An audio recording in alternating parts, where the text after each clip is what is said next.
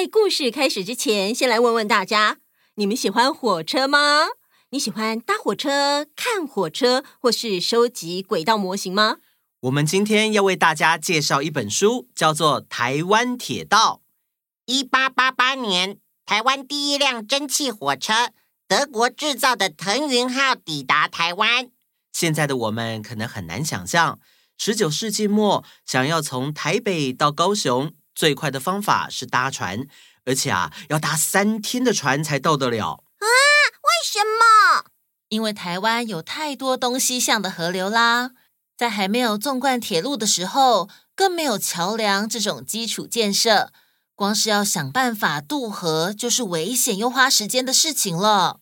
所以，铁路对台湾来说非常重要，有各式各样的用途，也发展出各式各样的火车文化跟铁道风貌哦。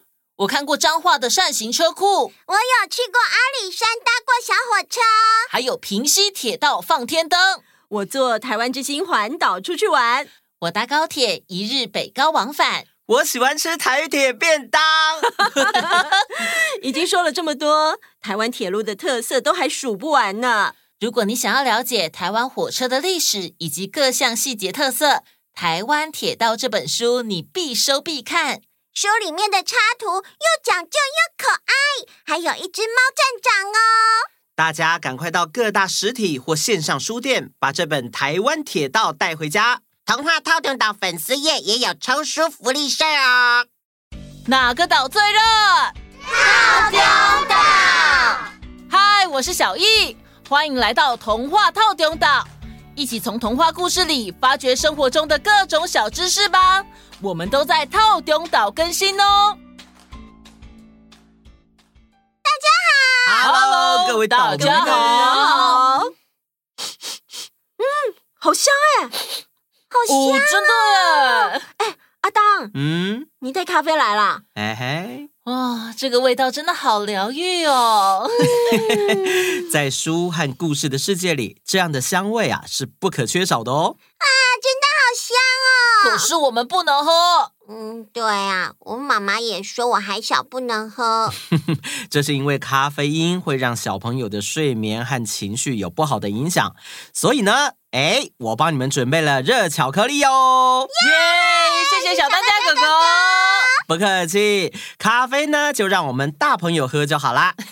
阿 当，谢谢啊。不客气。哎哎，当然还有配饮料的蛋糕甜点啦。哦哦耶！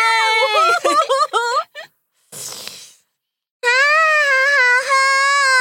哈哈啊啊！我有问题。妈妈带我去咖啡厅的时候，都可以闻到煮咖啡的时候真的好香哦。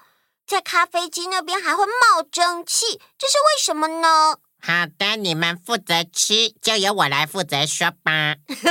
谢谢 Friday，谢谢 Friday。默默 刚才说的应该是用高压水蒸气来制作咖啡的咖啡机，也就是意式咖啡机。意式咖啡机使用的是蒸汽压力泵，这种泵通过把水加热并产生压力，将水压进咖啡粉里，并制作出浓郁的意式咖啡，所以咖啡的香味会更容易因为水蒸气的蒸散，闻起来更香哦。啊，哎。说到蒸汽的使用，好，我们就来说说改良蒸汽机的伟大发明家瓦特的故事吧。杰米的爸，杰米，快来快来，点心做好啦！哦，哦好，哦、来了。我们的主角詹姆士瓦特，小名昵称杰米。出生于一七三六年苏格兰港口的小镇，爸爸是一位造船工人，并且拥有自己的船只以及造船作坊。母亲出生于一个贵族家庭，并且受过良好的教育。杰米，你在做什么？爸，你看这个像不像你做的那台起重机？哦，哎。你做的不错哎，哎，不过如果这里再多一点，也许是因为耳濡目染，常常在爸爸工作的地方看爸爸做事的瓦特，从小就对机械有着特殊的天分。在他从文法学校毕业之后，就进入爸爸的造船工作坊工作。而且瓦特非常爱读书，不管未来怎么样，多多吸收知识都是好事。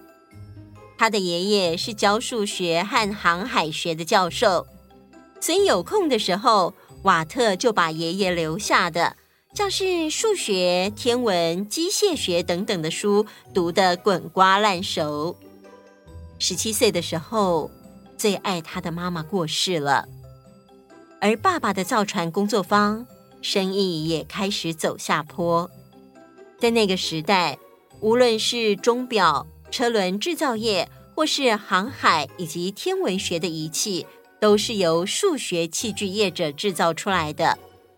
于是瓦特离开家，到了由格拉斯哥的迪克教授所推荐的英国伦敦，去学习数学器具的制造基础。嗯，我一定要在一年之内学会别人七年才能学会的技术，以最快的速度出师。但是英国伦敦工会规定，学徒的年资必须是七年，所以师傅说：“呃，你的资格不符合工会规定。为了避免工会找麻烦，嗯，这样好了，你先付二十个基尼吧。而且这一年我不会付你任何工钱，但是呢，我会把所有我会的技艺全部都传授给你，能学到多少就靠你自己喽。”这里补充，基尼是在一六六三年到一八一三年于英格兰王国以及后来的大英帝国和联合王国所发行的货币，是英国首款以机器铸造的金币。二十基尼大概估算是现在的二十万台币左右。谢谢 Friday 的补充，不客气。后来瓦特日日夜夜都很努力。不管同事们怎么对他冷嘲热讽，他几乎不吃不喝，在八个月的时间里就出师了。哇，真是不能小看这个人呢！对啊，他的本事真的很厉害，就连师傅都说：“嗯，你出色呀！现在不管到哪里，你都是一名出色的技工了。”谢谢你，师傅，谢谢。后来，瓦特回到苏格兰，在格拉斯哥大学里开设了一间数学仪器店，也因此认识了与他同样对蒸汽有兴趣的罗宾逊教授。瓦特，我觉得只有风和水以外的动力，才能再次促进文明的进步。嗯，我也是这样想，而且我想那就是蒸汽的力量。我相信用蒸汽推动车子前进是可以实现的事。你说的没错，一百多年前就已经有人用蒸汽和锅炉产生的动力抽取矿坑里的积水了。嗯，是啊，我真的好想看到一台可以运转的蒸汽机哦。哎，我们学校有一台啊，可是坏掉拿去修理了，修了有一段时间，应该快回来喽。哈，太好了，我想快点看到。今年过年我就不回家乡，在这里等通知好了。呃，可是你圣诞节要在哪里过？我有一个亲戚就住在学校附近，我会去那边过年。这个时候是一七六三年的尾声，瓦特也和在亲戚家认识的温柔又率真的表妹玛格丽特相恋，最后在大家的祝福下步上了红毯。结了婚之后的瓦特有了稳定的生活，更加投入蒸汽机的研究。学校里那台送去修理的蒸汽机并没有修好，于是瓦特自己进行了修理之后，虽然修好了，但是效率很低。经过大量实验，瓦特发现了蒸汽机的问题。只要在他的发现基础上继续研究，就可以往前进步。但是在这个时候，糟糕，和我一起开店的合伙人过世了。他负责经营，我负责技术。后来我才知道，他借了不少钱。他对着支持他的迪克博士说：“我该怎么办呢？”嗯，我全力支持你。但是我自己的经济状况也不好。哎，不过我知道一位罗巴特博士，他是加仑铁工厂的创始人。如果可以得到他的支持，你的发明就一定可以继续啊！一开始，这位罗巴特博士并不是很相信瓦特，但是在和罗巴特沟通期间，瓦特为了维持生活，同时担任了煤矿和运河开凿计划的测量工程师，而且因为杰出的表现被拔擢为工程主任。也因为这样，赢得了罗巴特的信任和他的资金。终于在一七六九年，三十三岁的瓦特取得了蒸汽机的专利权。之后的十多年时间里，瓦特终于除了专利之外，也让蒸汽机顺利在世人面前发动，而且在煤矿的开采上有很大的实用价值。大家好，没想到时光飞逝，我瓦特现在已经七十三岁了。大家以为我只发明了蒸汽机吗？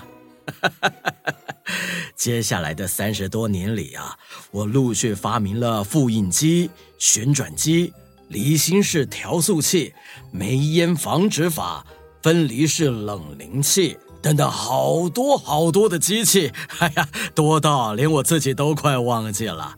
哎，当然了，我也取得了这些机器的专利。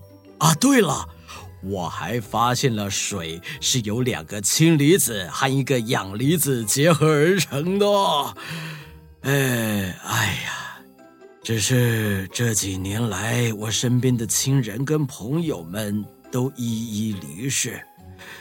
奇怪的是，我生来体弱多病，却活得比别人还久。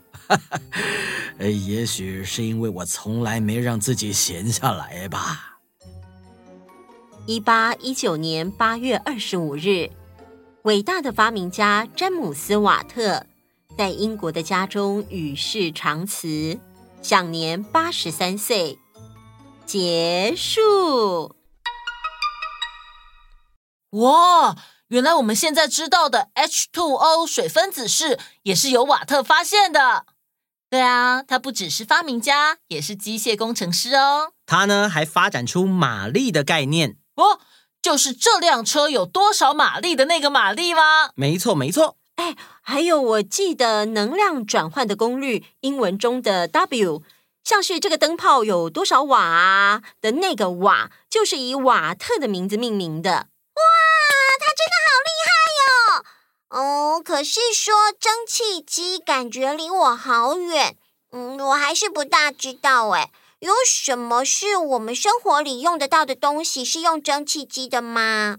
有的，现代的发电厂大多使用蒸汽机或蒸汽涡轮发电机来产生电力。发电厂通常使用燃煤、天然气、核能等燃料来加热水，生成蒸汽。然后通过蒸汽机或蒸汽涡轮发电机转换为电力，还有像是在现在火车电气化之前的蒸汽火车，还有蒸汽轮船，都是蒸汽机的运用哦。哦，原来如此。所以啦，多看书，多听故事，释放自己的想象力，都是创造力的起源哦。好的，我们今天的故事就先到这边啦。那我们下次见拜拜。